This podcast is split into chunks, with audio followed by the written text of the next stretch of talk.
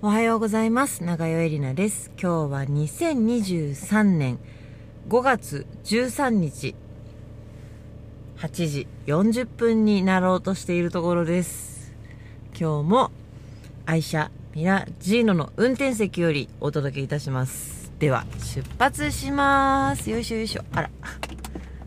パーキングになってたね。ドライブにしないといけないですね。よいしょよいしょよいしょ。よいしょよいしょよいしょよいしょよいしょなんかこの車ねあのー日本の最近の新しい車に比べてなんて言うんですか？ハンドルいっぱい回さないといけないんですよ。日本のそういうし最近とかそういうの関係あるかどうかわかんないけどもうちょっと新しい車だったらこんなにいっぱいぐるぐるぐるぐるね回さなくていいはずなんですけどすっごい回さないといけないんですよ単価。いつもね何回回したか分かんなくなっちゃって真ん中がよく分かんなくなるんですよね。なんかいい車とかだとパッて手離すとスーッとハンドル真ん中に戻るじゃないですか。まあこれも走ってる途中ならそうなんだけどなんかねハンドルちょっと曲がってんですよ。ハンドルをねまっすぐ綺麗な位置にするとね右に曲がってっちゃう。ちょっとややずれてるんですよね。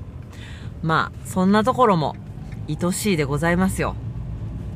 本当になんか、もう慣れましたけど、あ、古い車なんだなってね、しみじみ思います。引っ越す前まで同居人が、あの、車持ってまして、それをしょっちゅう借りてたんですけど、もう、すごい新しいザ最新の車だったのでね。しかも高級な。もうなんか、車についていてほしい機能全部あるみたいな感じで。家じゃんこれみたいなね。移動するリビングルームじゃんみたいな感じの車だったんですよ。それに比べるとね、本当になんていうか、単機能っていうか、走る。走るだけって感じですね。おっと。なんかエアコンとかもついてるけど、もちろん。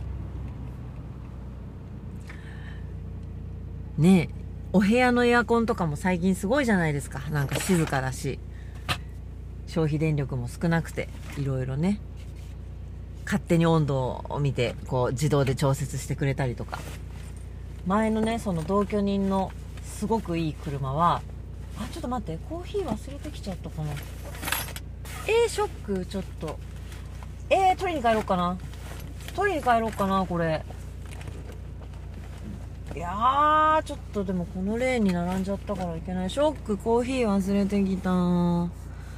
せっかく入れたのに時間かけてちゃんとドリップしてタンブラーにコーヒー入れた。のにタンブラーごと忘れてきました。ショックもう帰りたい。帰りたい。悔しい。ああ、しぶしぶどっかで。もう、しぶしぶのしぶしぶのしぶしぶでどっかでコーヒー買おうかな。あ、ちょっとくしゃみ。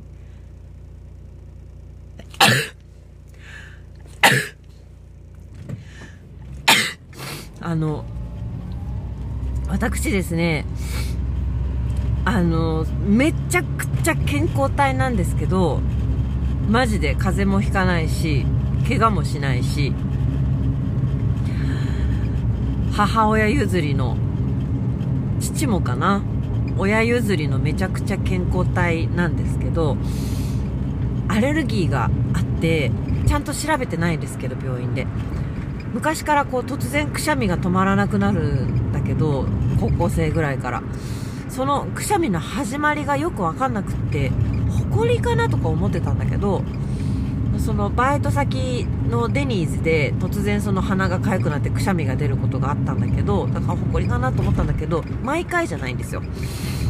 ほこりだったら毎回なるはずなんだけどある時突然鼻が痒くなったりくしゃみが止まんなくなるんだけど多分ね温度差だと思うんです。暑いところから寒いところが多いかな。あったかいお部屋から寒いうんと戸外に出た時とか夏の暑い日に涼しいエアコンが効いてる電車に乗った時とかでも逆もあるんですよ。寒い日に暑いところに出た時だからエアコンが効いてる車内から暑い外に出た時とかにくしゃみがすごい出る。温度差アレルギーそんなもんあるんですかね。まあ温度差でくしゃみが出る。この誰かが言ってたのかな？そういうことがあるよって。温度差でくしゃみが出ることあるよって。気づいたのね2年ぐらい前なんで高校生の時からずっとだったのに何十年とその私のくしゃみの起因が温度差だっていうことに気がつかなかったんですよね。温度差でした。今も。ちょっと外が寒かったんでねあの出たらくしゃみ出ちゃった。人体の不思議ですよ。本当に。もう毎週のように話してますけど私が今放送大学の科目の中で一番好きな人体の構造と機能っていう授業ね。ちょっと私遅れを取ってましてやべえんですけど。ちょっとどっかでどっかでグワって巻き返さないとあの中間試験みたいのがあって1学期の全部じゃなくて途中までの内容で一旦試験を受けてそれに合格しないとあの単位認定試験が受けられないんですよね。でその中間試験みたいなの予備試験みたいなの出題範囲がですね8週分とかだったかな。なんだけど私まだ4週分までしかやってなくて今月中にその試験受けなきゃいけないんですけどやべえんですよ。いろいろやべえんです。大変ですね、学生ってね。私は5教科、ちょっと控えめで5教科にして、どうかなと思ったんだけど、やっぱ生活しながら、仕事しながら、他にもいろいろありながら、勉強するってめっちゃ大変だった。ちょっと5年で卒業しようと思ってたんだけど、5年じゃ無理かもしんないですね。どうすんだ？ね。どっかで巻き返さないといけません。近日中に。ねえやばいっすね。なんかやっぱ独学でねいろんなことってできると思うんだけど独学ってやっぱすごいモチベーションがいるっていうか、まあ、その仕事のために資格が必要だったりとかあとはそれで自分のねなんか生活を変えるためだとかあの前ずいぶん前にポッドキャストにゲストで出てもらいました。私の昔からの知り合いである太田博久君。グラフィックデザイナーでありながら今ねあの不動産投資をもうほぼ仕事にして会社にしてやってるんですけどコロナ禍で仕事が減った時にやっぱフリーランスってね本当に何の保証もないのでですごいあこれはやばいなと思ってで仕事がなくなった隙にものすごい勉強して不動産投資を始めたんですけど本50冊読んだんですって。でセミナーにもいろいろ行ってでそこのセミナーで知り合った先生からいろいろ指導してもらって不動産投資始めたんですけど本50冊読むってね私はできないと思う。多分それほど彼の中で強いこう目的意識とやらなきゃっていうのがあったんだと思うんですよね。でやっぱりそのもしこの先このグラフィックデザインの仕事ができなくなった時って考えた時にやっぱり家族がいるのでお子さんがいるので切実さが違うっていうかね。だまあ私の場合はちょっとぼんやりしちゃってるので目的が。あのー、この先にゴールがあって取りたい資格は確かにあるんですけどその資格取ったら何かができるかっつったらそういうもんでもなくてそれで仕事がいきなりできるとかそういうもんでもなくてなんか自分の人生のために勉強してるんですけどそうするとでも学校っていう単位はやっぱりそんなね試験受けなきゃいけないんで自分のペースで好きにやってりゃいいよっていうことでもないんですよね。でやっぱりその資格を取ろうと思ったらあの興味がない授業でも取らなきゃいけないしその資格のためにね。なかなか大変ですね。学校に通うっていうのは。思ったより大変です。ねえ本当に単位認定試験とか私大丈夫なんかな。過去問とか勉強しなきゃいけないんですけど全然そんなねなかなかに大変です。で今ねあの習い事も始めまして、まあ、それは今週2なんでそんなにそんなにですけど、まあ、でもねうんと6時15分からうんと7時15分だったかな。1時間のお稽古。でまた先生が変わって7時15分から8時半までっていう2つのお稽古を連続して撮ってるんですけど場所が近いんでねこれがすっごい私にとってはありがたかったんですけど車で10分15分なんですよ。で駐車場もあって車を置けるので6時15分からのお稽古を受けるのに5時45分に家を出れば十分で30分前に出れば十分で行って着替えてちょちょうどいいぐらいで。だから2時間のお稽古と往復でもまあ1時間だから3時間。実際にはね残って稽古したりするんでそんなじゃないんですけど5時45分に家を出て帰ってくるのが9時半ぐらいかな。そうっす。何時間 ?6 時45分7時45分8時45分。まあだから3時間45分ぐらいか。全部行って帰ってくるまでね。それだけなんですけどそれが週に2回入ってくるだけで結構ねあの時間の配分が難しくなるでございますよ。ああコーヒー飲みたい。ちょっとどっかのコンビニ寄ろうかな。コーヒー飲みたいよ。朝いつも必ず1杯コーヒー飲むんですけど。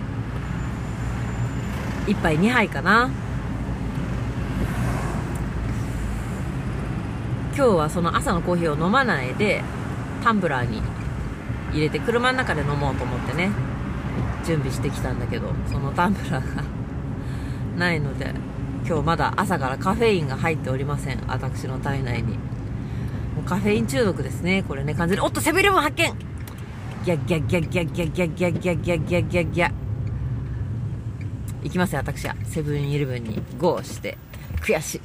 こうね飲み物をねレストランとか以外では買わないことにしてるんですけどペットボトルの飲み物だとか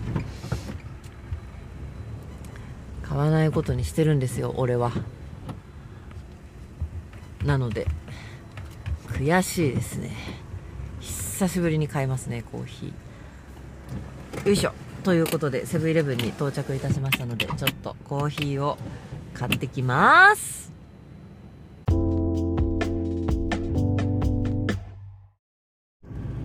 はい。無事セブンイレブンでコーヒーをゲットしてまいりました。ホットラテをゲットしてまいりましたでございますよ。満足でございます。コーヒー飲めてあったかいコーヒー飲めて満足でございます。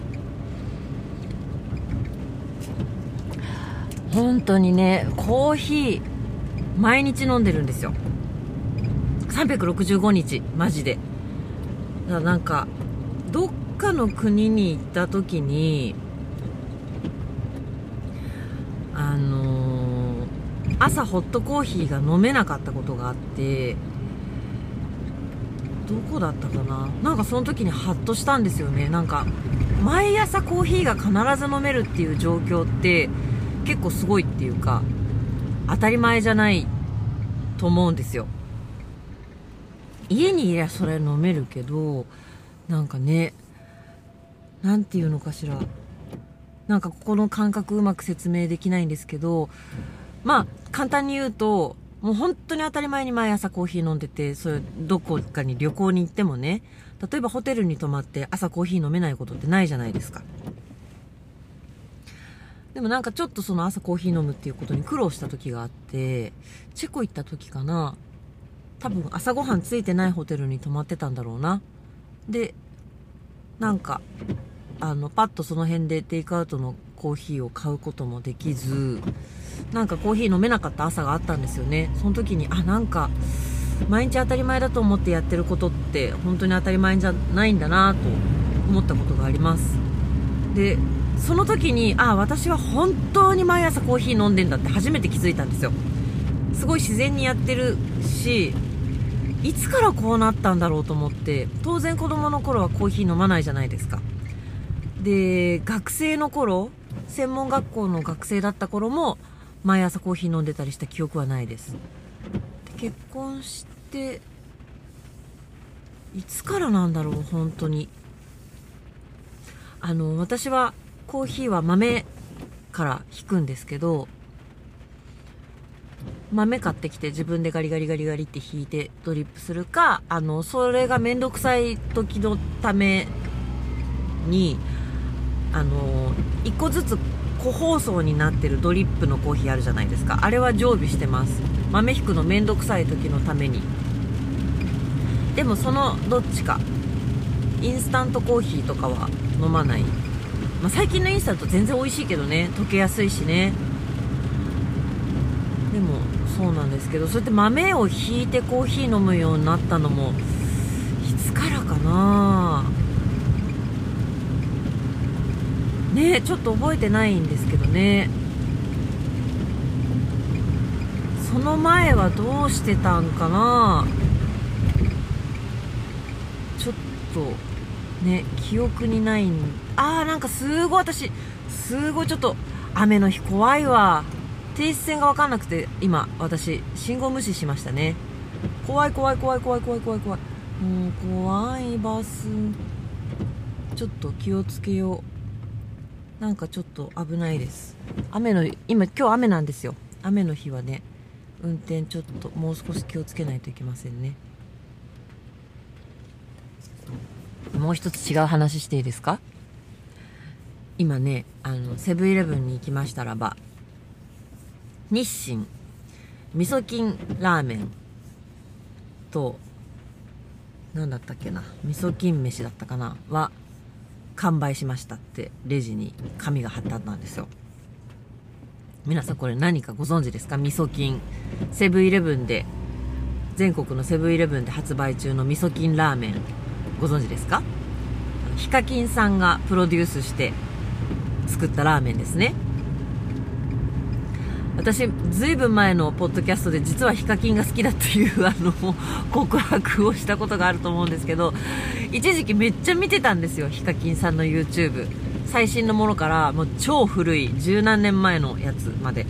ビートボックスがすごい上手いっていう話はしたことあると思うんですけどそのヒカキンさんのキャリアのスタートはビートボックスだったんですよ。でマリオのねあのスーパーマリオの音楽をビートボックスで全部再現したビデオが超バズってでそこからこうキャリアがスタートしでビートボックスだけではダメだっていうことで YouTuber というものになるために商品紹介とかをね始めてでこうまだその時前例のなかった YouTuber というものを築いたお方でございますよ。なんかそのプロセスに私すごい感動しちゃってで、今でもビートボックスすごい好きだし、ビートボックスコミュニティにめちゃくちゃ、こう、なんていうの？あの、応援していて、ビートボックスすごい好きだけど、ビートボックスの世界の中だけにいちゃダメだと思ったんですって。でビートボックスっていうものが、全ての他の芸術と並ぶようでなければいけない。がライバルっていうのをビートボックス界の中だけに求めるんじゃなくて音楽だったりダンスだったりアニメだったりそういう他のねものと並ぶようにならないといけないと思って最初の頃は結構渋い選曲とかしてたのをそうやってマリオとか誰もが親しめる知ってるポップなものとかに挑戦したりとかこういかにねあの何て言うのかしら。大衆に受け入れられるかっていうことを考えてで一回ビートボックスから離れて全然違う商品紹介とかもやってでも絶対ビートボックスちょっと使ってるんですよ。YouTube の中でね。最初の挨拶だけだったりとかするかもしれないけど。でそっから 10, 10年以上経って中学生ぐらいの時にヒカキンのビートボックスめっちゃ見てたっていう人たちが YouTube でビートボックスを学んだっていう人たちが今20代とかになってビートボックス界のど真ん中にいるわけです。でそれも日本だけじゃなくて世界のビートボックスシーンの真ん中にいるんですよ。ちなみにそのビートボックスの世界大会の一番大きいやつがあるんですけどそれが今年度日本で開催されるんです。チケットの発売とっくのとうに去年の年末とかに発売してて私は逃しちゃって買えなかったんですけどそれも今までずっとヨーロッパでしかやってなかった大会が初めて日本で開催されるんですけどそれは何でかって言ったらめちゃくちゃ盛り上がったんですよ。2年ぐらい前に日本のビートボックスシーンが。でその盛り上がりの日本のビートボックスシーンが盛り上がるきっかけを作ったグループが2つあって、まあ、20代の若い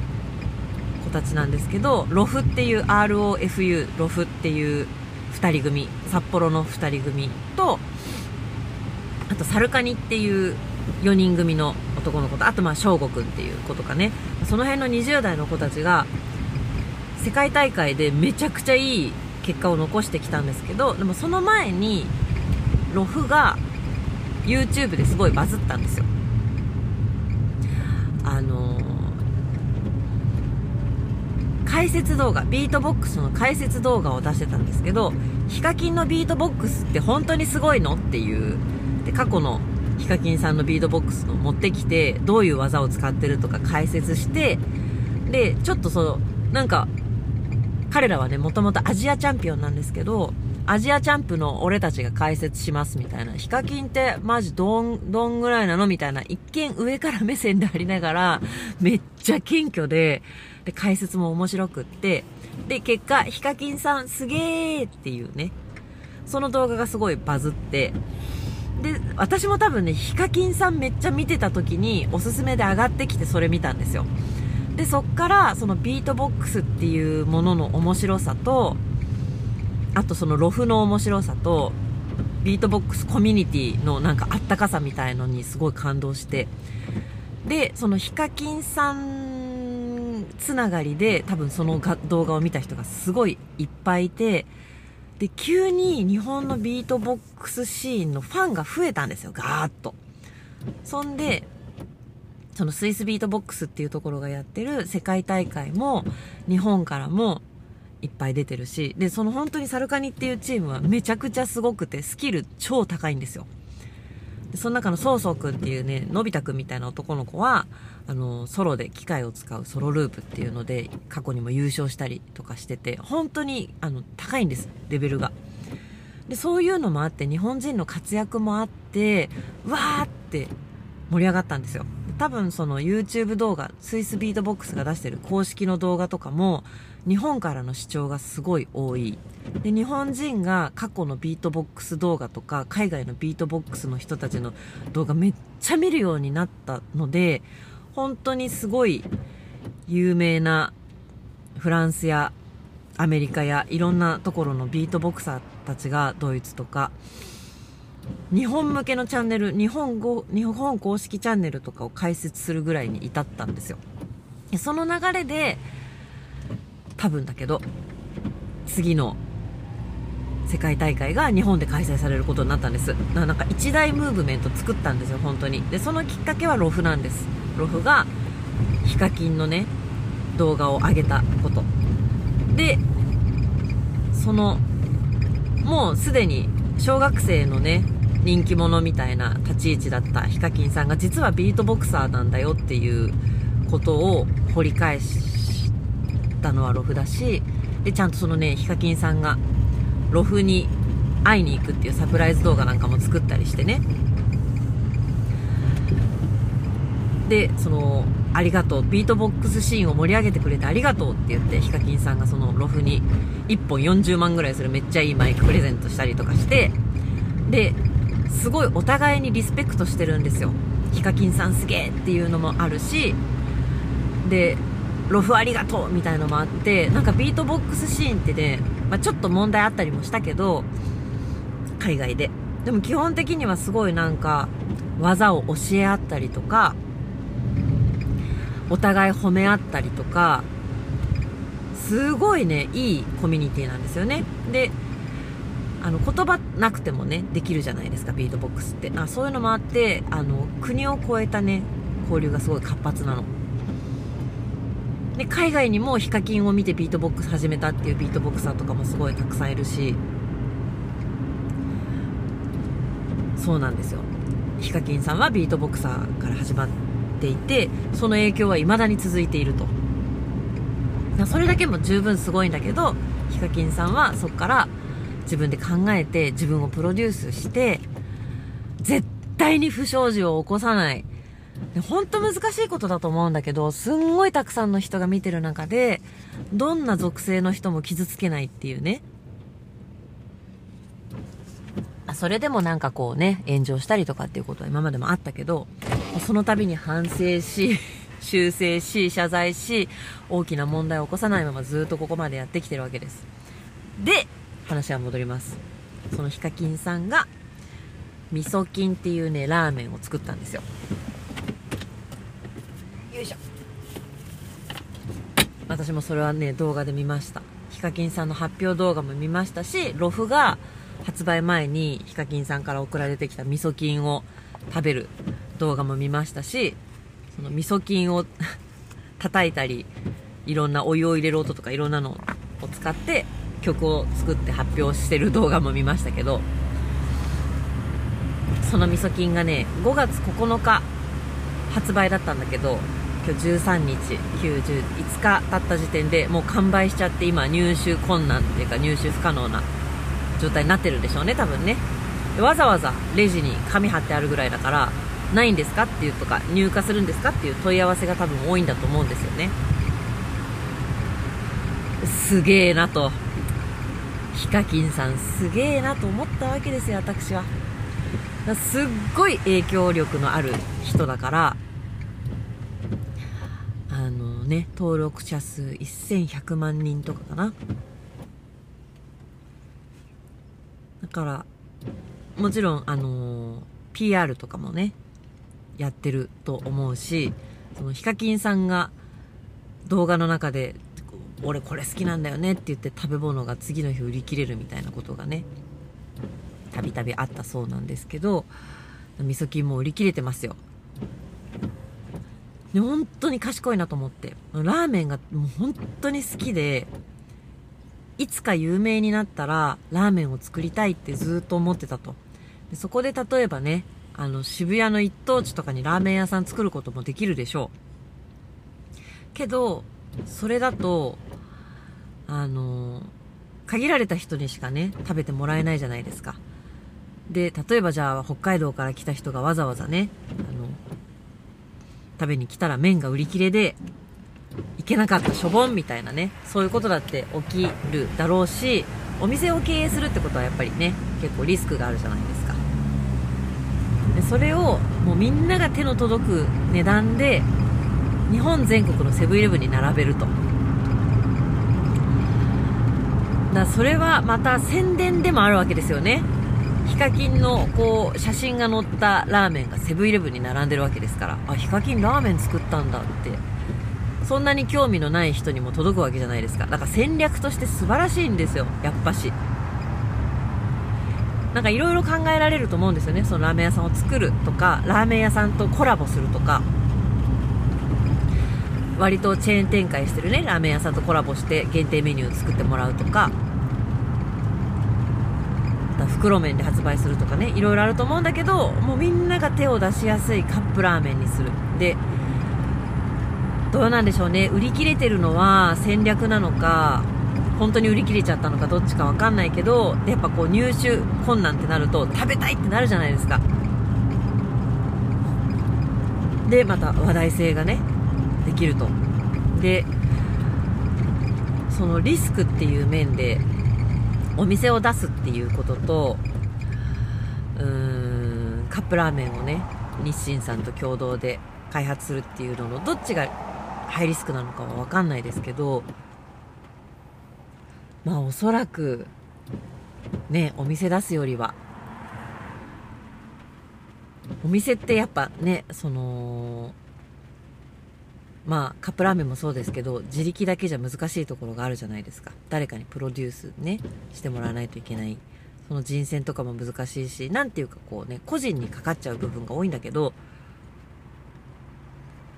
日清っていうねその歴史あるノウハウもある販売網も持ってる会社と組むことで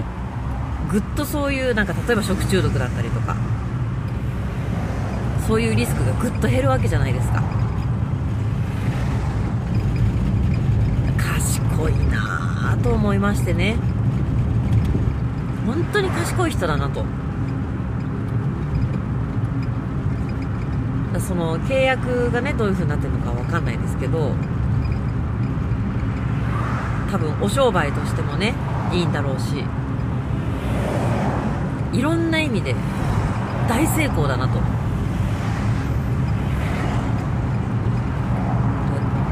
準備期間1年かけたそうなので。ね。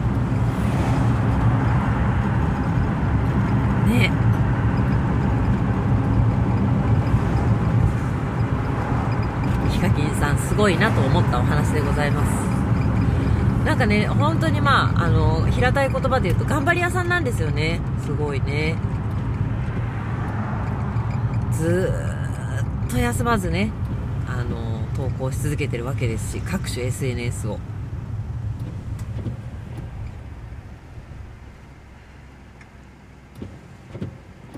まあ、やってることとしてはあのシンプルというかね自分で方向性を決める。そっちに向かって努力するっていうそれだけなんだけどまあでもその方向性とかもね大衆に受け入れられることっていうねそこに振り切ってねえ素晴らしいですね。そのビートボックスだって十数年前は今ほどね、あの例えばその練習動画とか今ビートボックス始めたいって思ったら YouTube だけで全然始められるんですよね。めちゃくちゃ出てるから技の解説動画とか。十数年前はそこまでなかった時に独学でねずーっと練習してたんですって。もうそれこそご飯中とかも練習しててお母さんに怒られたりとかしてたんですってね。なんかそうなんですかね。まあそれも才能なんだと思うんですよね。モチベーションが高いっていう心にぐさっと深く刺さったものを追求し続けるっていうね。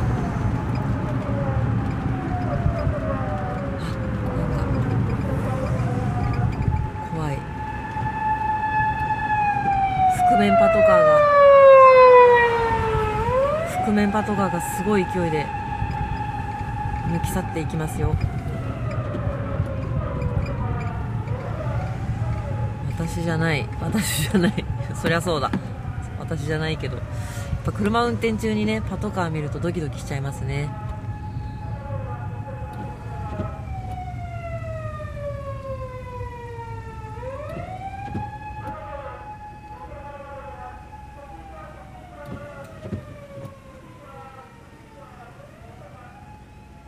あすいません完全にパトカーをパトカーに気を取られてしまいました。でそのね習い事。もうそろそろ言いたい。本当に。まだ早い。まだ2ヶ月だからまだ早い。その習い事にねあの、まあ、先生がいらっしゃるわけなんですけれども何人もいらっしゃるんですよ先生が。その段位があるものなので何段以上の人は教えていいっていうことになっていて教えられる人がたくさんいるんです。でもそのお稽古をメインでやる先生っていうのがいらっしゃってでその時教えてない先生も一緒にねお稽古してるので気軽にその稽古中にその先生に教えてもらったりもできるんですけれども先生によってねあの大事にしてることとかが違うわけです。で皆さん共通しておっしゃることもあるけれどもあこの先生はここを大事にしてるんだなみたいのがねそれぞれ先生によって違うんですけど、まあ、マジでねあの稽古中に金言が溢れてるんですよ。本当にあのー、ね昨日の稽古でグッときた言葉はですねその一番夜の最後のお稽古はもう一番上の先生のお稽古なんですその時間だけは。今この私の入った道のですねその段位何段何段っていうのがある中の最高段位の方です。もう日本で1人しかいない。今現存するその道の最高峰の方です。が直接教えてくださるお稽古なんですけど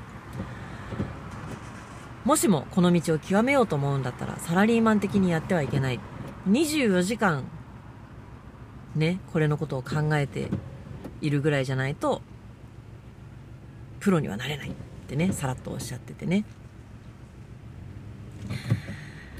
まあ当たり前のことなんだけど本当に実際そうやってきた人から聞くと重みが違いますよね。でちなみにそれをねあのカリスマホスト。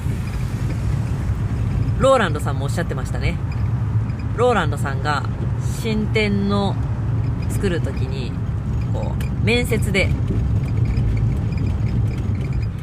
1日何時間そのホストっていう仕事のことを考えられる？って聞いた時に5時間ぐらいですかねみたいなことを言った時に俺は24時間って。言ってて俺が本当に若いホストの時だった。らマジで24時間考えててホストとして成功するために生活の全てがあったっておっしゃってまして、まあ、成功する人っていうのは本当にそうなんだなと。ヒカキンさんもね多分本当にビートボックスのこと24時間考えてたと思うしその YouTube のことね24時間考えてるんだと思います。もうそのことばっかり考えてるんだと思う。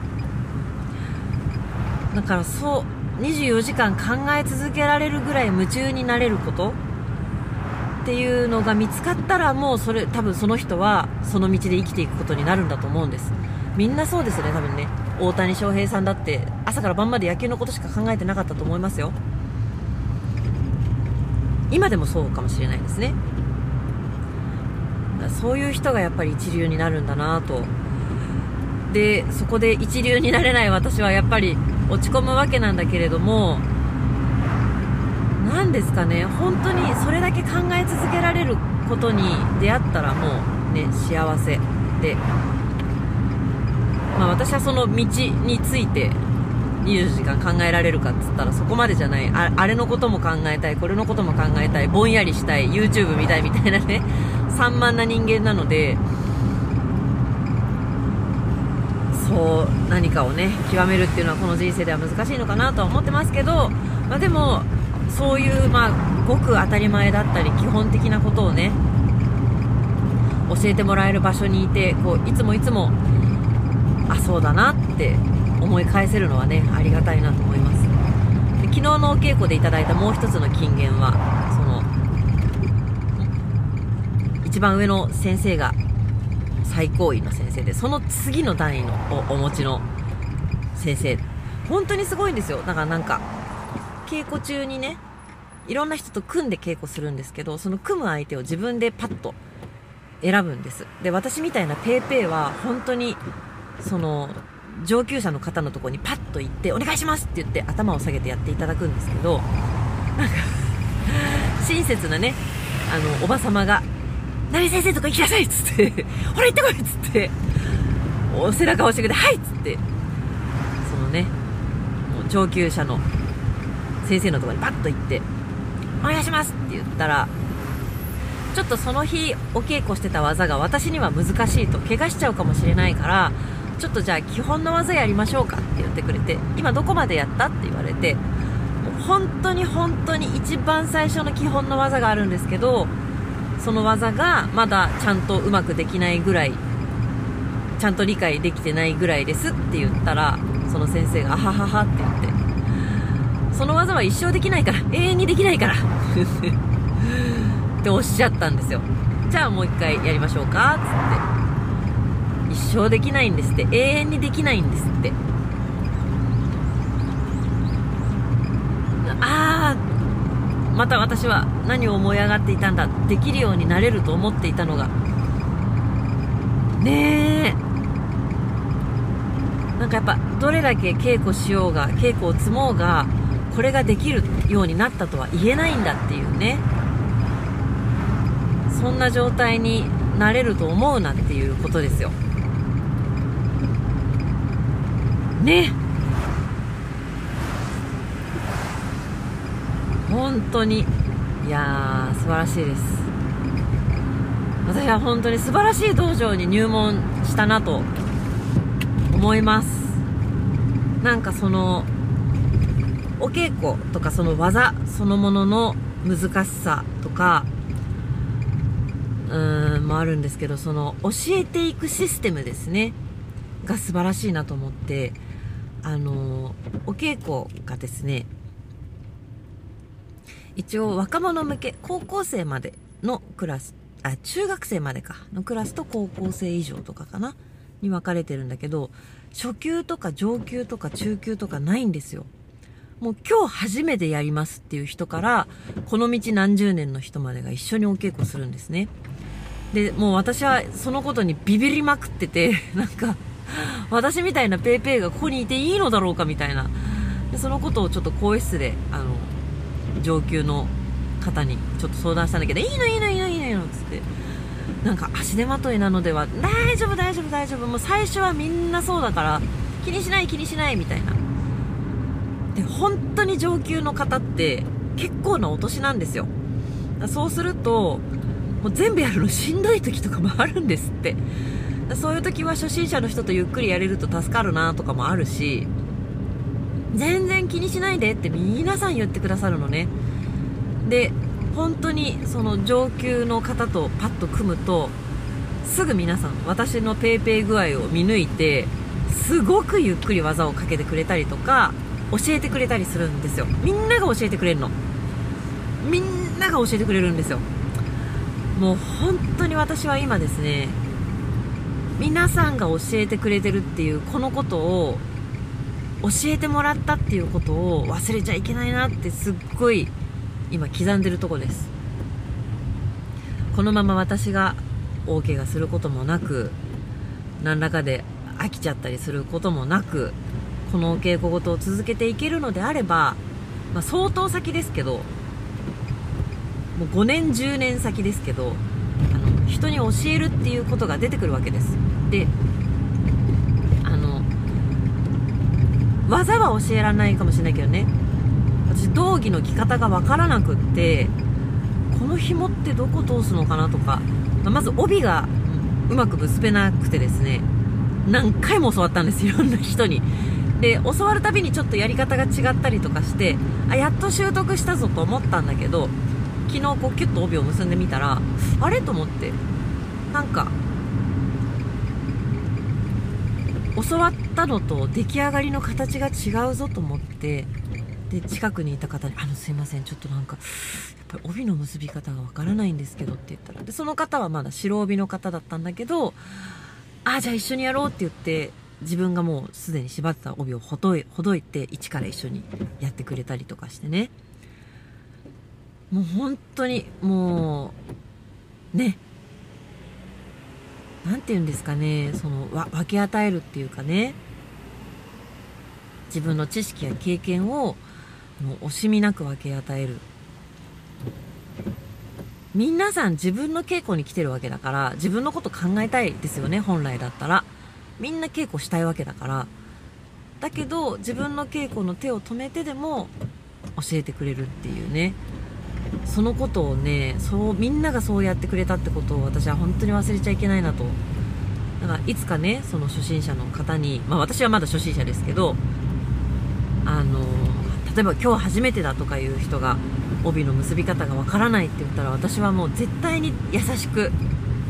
ね教えてあげようと思いますしでそれもね上から目線じゃなくね一緒にやろうって言ってね大事おごらないってことですね。本当に。そして自分ができてるとは思わないっていうね。すごい大事なことを今ね教えていただいてますよ。もう体中痛いんですけどね。やばいっす。全身痛いっす。でも本当にその技の順番とかこうねあるわけですよ。とかまあコツみたいなものとかがね。体の使い方とか。でやっぱもう何遍言われても間違えちゃうっていうかそこで体を後ろに倒さないって言われてもうっかり倒しちゃう。やっぱねダンスとやっぱ体の使い方が全然違うので染みついた動きが出てきちゃうわけですよ。ダンス的な動きが。で違うって言われてなかなか直せない。だから全部お稽古が終わった後にちょっとこう稽古場が開放されてる中で自主練するわけです。せめて今日教わったこと1個でも体に落とそうと思ってこう稽古してるといろんな人が声かけてくれるんですよあ長代さんって言って今日ちょっとね受け身が危なかったんだよねって言って。もう受け身とか言い出したらもう ほぼ何の稽古か分かると思うんですけど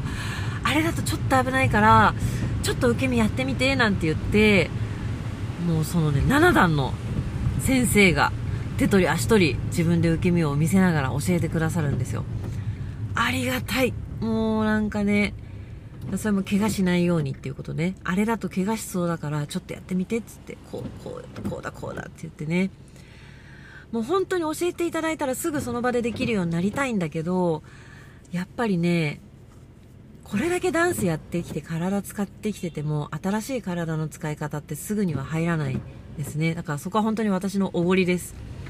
こんだけダンスやってきたんだからできんだろうっていうね。でそういう部分はもちろんありますよ。あの全く体使ってない人よりは早いところはありますし実際あの早いねとかうまいねって言っていただけることも多いんだけどでもやっぱりその足の運びとか足を基本的にはクロスしないんですよ。すり足なんです全部。でそれパッとつい出やすい方にスッと足がクロスして出てしまったりとかね。そういうのはね本当に治らなくってなんか体使えるって思ってきたけど自分の使いやすいようにしか使ってなかったんだなと、まあ、全然ですね。やっぱで年齢もあるし若い頃のようにはいかない。あ、まあ、でもね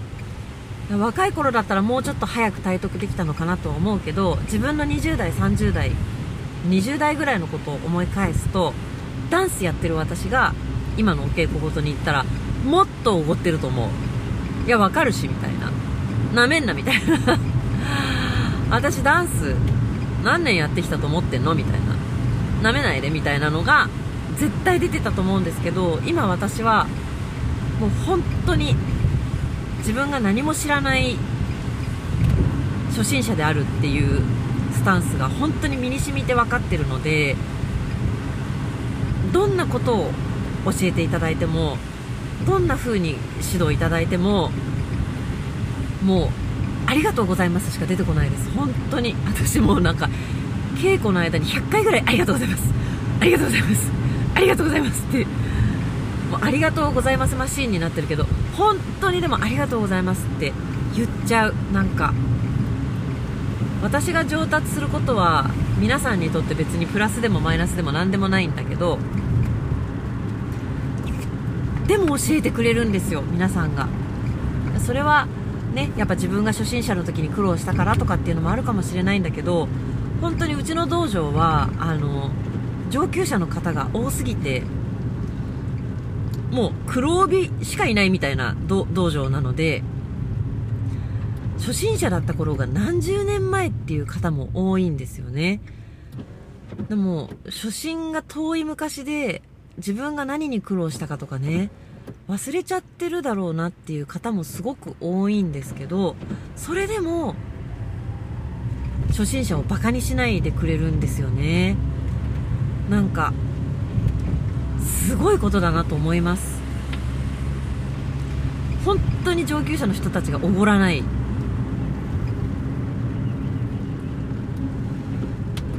ごいですよ。最高です。で本当に私だったらもうねもう話しかけることさえどうなんだろうって思うようなそういうもう8段とかの先生に投げてもらえるわけですよ。ありがてえ。そもう直にね教えてもらえる。そのシステムもすごいなと思います。ダンスとかと全然違う。まダンスももちろん素晴らしい先生から直で教えをね受ける機会っていうのはいろんなとこでありますけどなんだろうなもっと私が通ってきたところではねコンテンポラリーダンスかはそのないんですけどモダンダンスとかバレエとかの世界だとやっぱり歴然としてあるわけですそういうのがね。でうーん。バレエだったらそのお稽古が始まる時にどの位置でバーを持つかとかっていうのもあるわけです。まあ自分のね受けやすい場所例えば鏡がよく見える場所だとか先生に近い場所だとかそのいい場所っていうのがあるわけですよ。でバーもあの組み立て式のバーでフロアの真ん中に置いてあるやつと壁にくくり取り付けてあるバーだと使い勝手が違うんでどっちがいいとかやっぱあるんですよね。でその自分のいい場所でお稽古を受けたいんだけどまあ私が通ってたモダンダンスとバレエのスタジオは割とリベラルなところだったのであんまりそういうのなかったんですけどまあ早く来た人が自分の好きな場所でバー持てばいいよっていう感じでそういうなんかポジション争いみたいなのはなかったんですけどあるところはあると思います。多分ね。であとはあのー、ね私もモダンダンス時代にね劇場にすごい早く行ったんですよ。で早く来たから一番奥の鏡前に陣取ってたらほとんどの先輩はそんなこと言わないんだけど1人だけね paypay のくせにそんなとこ使うなって言ってきた先輩がいて私ぶち切れたんですけどその時。先輩の前では切れてないですよ。後でね仲良しの人たちの周りで。私は本当に稽古もしたいしメイクも遅いから一番に来たのにこんなのおかしいって言って。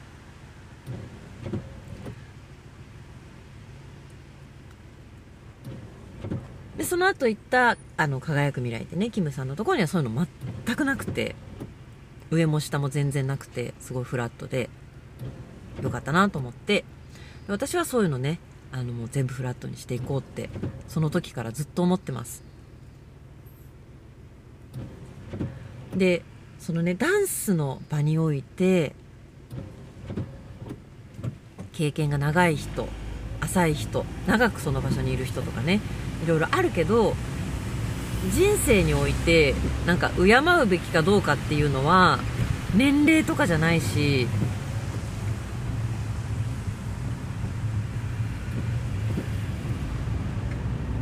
何て言うんですかね。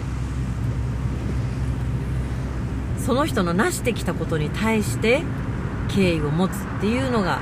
いいじゃないですか。でそれ本当に尊敬できる小学生だっているし。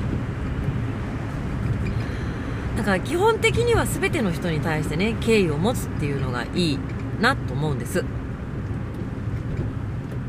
下手だからってバカにしない。んなん。ね始めたばかりは下手に決まってんだからそれでその人のね価値が落ちるわけじゃないしね。なんか私はそういう考えなんですけどだから今のお稽古事がお稽古事っていう言い方もどうかわかんないけどそういう意味ですごくフラットでもう本当にありがたいなと思います。でもちろんそれでもねあのお稽古の順番は上級者の方から順番にやっていくとかありますけどでも一番最初のねあの準備体操的なものは初心者が前なんです。そうやって決まってて私はもう当然後ろの端っこでね受けようとしたわけですよ。それもう皆さんが前に行きなさい前に行きなさいって言って前に出してくれるんですよね。初心者ほど先生の近くで先生をよく見てやりなさいっていうね。素晴らしい。もうほんと素晴らしいんですよ。なんかそういうねこう上に立人の上に立とうとしないっていうかね。そういう精神を学んでいきたいと思います。上下とか、まあ、私のそのお稽古事ではですねあの勝ち負けというものがないんです。ここまで言ったらもうなんだかわかると思いますけどそれでも意地でも言わないですけど。勝負というのをつける場がないんです。そのでその一番上の先生がおっしゃるにはそういう勝ち負けとかっていうものをつけようとし始めた段階で本来この道が持っている精神が崩れるっておっしゃる。何のためにこれをやるのかといったらあの身体と精神を向上させるためであると。命のパワーを。増大させるためである。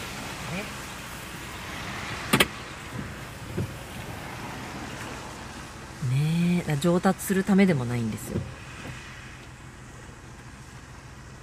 本当に金言にあふれております。あ私はあのお稽古場でね生きることを学んでおりますよ。本当に。ね誘ってくれたお友達がいるんですけど一緒にやらないってね。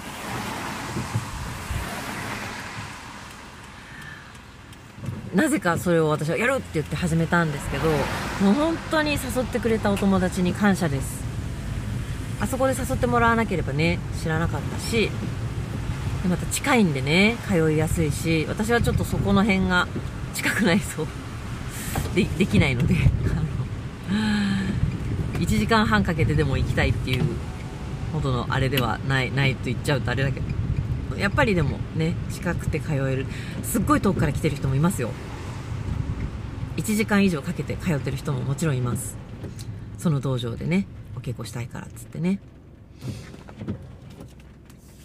そういう人もいる中でねありがたい。でもそれも運命みたいなものかなと思うんですよね。なんか近かったから始めたっていうね。私の場合は完全にそうですから近いから始めたっていう。でもねそれもすごい良かったかなと思っていて何にも知らない本当に全く何にも知らないで行ったんですよ。でちょっとあえて自分でも調べないで行ったんです。で今もちょっとやっぱりどうしてもあの技のね分かんなくなっちゃうことがあると家帰ってあれ何だったっけってなると YouTube にゴロゴロあるわけですよ。それやっぱどうしても見たくて見るんだけど違う。先生が言ってたことと違うっていうのがあってなあねあのそれもなるべくしないようにしてます。YouTube でもね学べるしそれは私のヨガの先生ケン先生が原熊健先生がおっしゃってたんだけどどっかのスタジオで習ったらそこの先生があなたにとっての先生だし DVD で勉強し始めたんだったらそれがあなたにとっての先生だしそれでいいんですよっておっしゃってた。だそういう意味で私は今通ってる道場の先生が私の先生だと。だからやっぱり変な知識入れないでもう道場に行ってその先生に教わったことだけそこの先生が言ってたことだけ信じていこうと思って合ってる間違ってるとかじゃないんですけどやっぱりその目的は何かって言ったらねあの上手くなることじゃないんでいろんな教えがあるとは思いますしいろんな考えでやってる方がいらっしゃってどれも間違いじゃないんだけど私は私の信じた先生のおっしゃることを学んでいこうかなと思っている次第でございます。なけ結構ねその私がダンスをこう指導している中で私の言った一言とかがすごい残っててそれをいつでもあの思いよく思い出すとかってね言ってくださる方もいるんですよ。ね、それが私の言ったことがダンス的に正しいかどうかじゃなくてその人にとってプラスになればそれでいいんですよ。私にとってあの学ぶべきことがあるこの先生から学びたいことがあるって多分ねずっと思うと思うこの先生から学ぶことないやなんて絶対思わないのであまりにも凄すぎて先生方が。だから、ね。私は他の道場にも行かず、まあ、先生方が出してらっしゃるあの本とか DVD は買おうかなと思いますけど、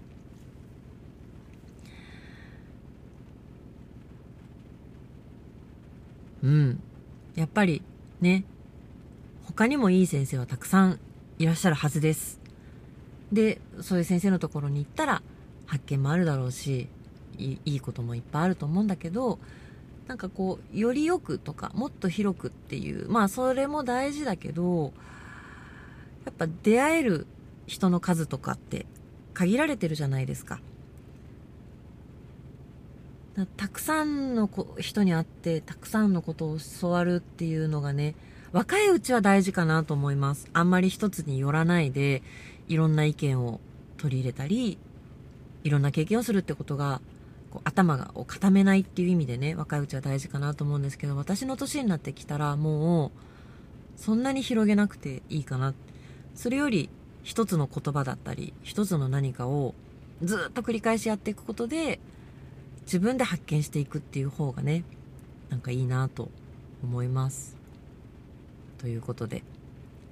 私が学んだことを皆さんに聞いていただく というポッドキャストになっておりますけれども。皆さんはどうですか？生活の中に学びはございますか？あとこれもね学びっていうのは私の場合はすごい分かりやすくお敬語ごとに通ってそこで先生の言うことを聞いて学んだ気になってますけど本当はそういう目で日常を見ていたら学びっていうのはどこにでも転がってるものだと思うんですけどそういう目を持つためにもなんか明確に1個勉強する何でもいいと思うんですけど英会話とかね。そういうのを勉強することによって学ぶっていう回路が開くっつうんですかね。そんな風になっていくんじゃないかなと思いますということで皆様の良き学びライフを ということで、はい、駐車場に着きました。ということで、今からワークショップ行ってきますけど、このワークショップもね、延々続けていて、もう本当に、あのー、無償で。けど、私も、あのー、指導する側でありながら、全然私も勉強させてもらってますね。めちゃくちゃ。なんか、教えてるっていう感覚では全くないです。みんなで一緒に勉強してるっていう感じですね。より良いダンス、より良い自分を求めて。ということで、今日も踊ってきまーす。ということで、それではまた。